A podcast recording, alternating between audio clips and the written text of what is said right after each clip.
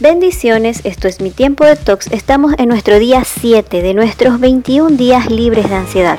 Y la palabra de Dios en el Salmo 138.7 nos dice, Dios mío, aunque esté angustiado por los problemas, tú me salvarás. Cuando atravesamos por una situación que se escapó de nuestras manos, nos visita la ansiedad y con ella una serie de sucesos que la hacen fuerte. Por ejemplo, un evento o un acontecimiento inesperado puede ser la pérdida de un empleo, que activa una consecuencia financiera y también emocional, que puede ser tristeza, inseguridad, ansiedad, que con ellas se desencadene el temor, la depresión y la angustia. Pero en realidad esa situación emocional no es causada directamente por el acontecimiento, sino por las creencias sobre el acontecimiento. ¿Cuáles creencias? Me gustaba mucho ese trabajo, no quería perderlo. Considero desafortunado el hecho, pero no es el fin.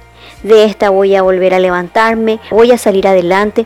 Y si crees que necesitas ese empleo desesperadamente, que no puedes vivir sin él, te verás en un estado de depresión, angustia y profunda ansiedad.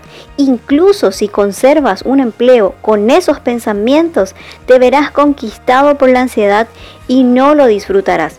Porque en realidad el lente por el cual ves no es por lo que sucede, sino por lo que te dices de lo que sucede. El rey David decía, aunque esté angustiado por los problemas, tú me salvarás. No se trata de negar los acontecimientos o esconderlos detrás de frases bonitas si no están en ellas tus creencias. Me refiero al centro de nuestra fe, al amor a Dios y creerle con todo el corazón, con toda el alma y con toda la mente y con todas nuestras fuerzas.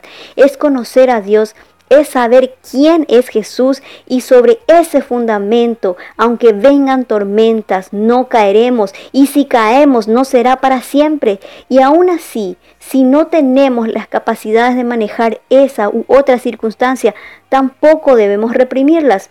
No es tan mal decir no puedo, no soporto, no aguanto, porque el Señor nos dice que su poder se manifiesta en nuestra debilidad. Y dice también que el que tenga falta de sabiduría, pídasela a Dios, quien da abundantemente y sin reproche a quienes le piden. La sabiduría no es otra cosa que aplicar lo aprendido. Podemos conocer la Biblia y nombrar versículos, pero si no la aplicamos, somos como esa frase que dice que el hombre que lee y lee y no aplica lo que lee es como aquel que ara y ara y nunca siembra. ¿Qué dices ante esa situación que dispara la ansiedad? ¿A qué le temes?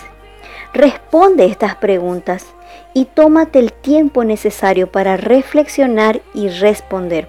¿En dónde está cimentada tu fe? ¿En dónde está cimentada tu creencia? ¿Y cuáles son esos pensamientos que hablas acerca de tu situación? Y recuerda la palabra de Dios en el Salmo 138, 8. Señor, Tú cumplirás los planes que tienes para mi vida. Señor, tu fiel amor es para siempre. Por eso sé que no me abandonarás, porque tú mismo me creaste.